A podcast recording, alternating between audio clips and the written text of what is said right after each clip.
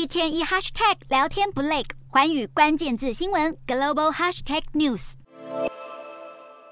四十四岁的泰国长公主帕查拉吉蒂亚帕上个月十四日突然心脏病发送医，引起外界高度关注。时隔超过半个月，泰国王室公务处当地时间八日最新声明指出，公主因感染梅将菌引起心律不整，目前仍处于昏迷状态，必须依靠仪器和药物维持心脏等器官运作。泰国王室可能的接班人命在旦夕之际，政坛也掀起滔天巨浪。泰国下届国会大选预计在今年五月前举行。原本无党无派的现任总理帕拉育已经告知媒体，将出任泰国民族团结党候选人，寻求连任。帕拉育的连任野心势必挑战重重，因为他不光荣的过往让声望一直都很低迷。二零一四年五月，当时还是泰国陆军总司令的帕拉育发动政变，推翻看守政府，并在同年八月自行就任总理，还因为频频限制公民权利，被国际人权团体描述为变化无常的独裁者。丑闻缠身之余，帕拉育还将迎战一位强劲的政敌。